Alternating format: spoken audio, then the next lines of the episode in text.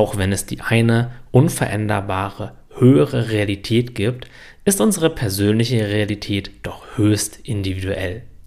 Da gibt es immer hunderte Möglichkeiten, die Welt, das Leben und uns selbst zu sehen. Das bedeutet, wir sehen immer nur eine mögliche Realität, niemals jedoch die einzige Realität, denn diese gibt es im individuellen Spektrum zumindest nicht. Wir sehen also nur immer unsere Welt, nicht die Welt von unserem Arbeitskollegen oder von unserem Partner.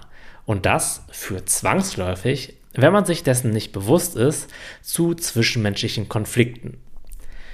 Und dann wundern wir uns, warum wir scheinbar immer in die gleichen Situationen mit unterschiedlichen Menschen hineingeraten. Oft kommt es uns dann so vor, als läge es an den anderen. Wie kann er oder sie sich nur so verhalten? Oder wieso werde ich einfach nicht von anderen verstanden? Der Ausweg daraus ist jedoch zu sehen, dass andere Menschen genauso eine Realität haben wie du. Ihre eigene Realität eben.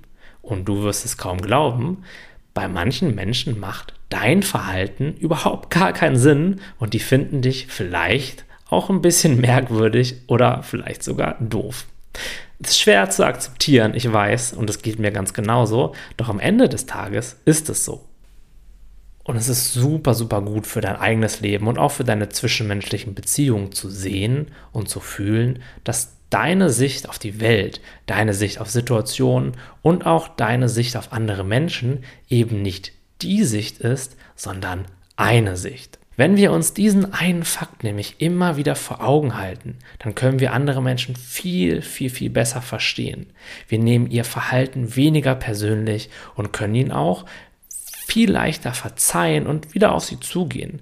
So entwickeln wir ein tiefes Einfühlungsvermögen, denn es fällt uns auf einmal leicht, uns in andere Menschen hineinzuversetzen und sie auf Augenhöhe zu behandeln. Denn jemanden auf Augenhöhe zu behandeln heißt, dass wir seine Realität auch für eine mögliche Betrachtungsweise nehmen und sie nicht grundsätzlich verurteilen oder als schlechter abstempeln.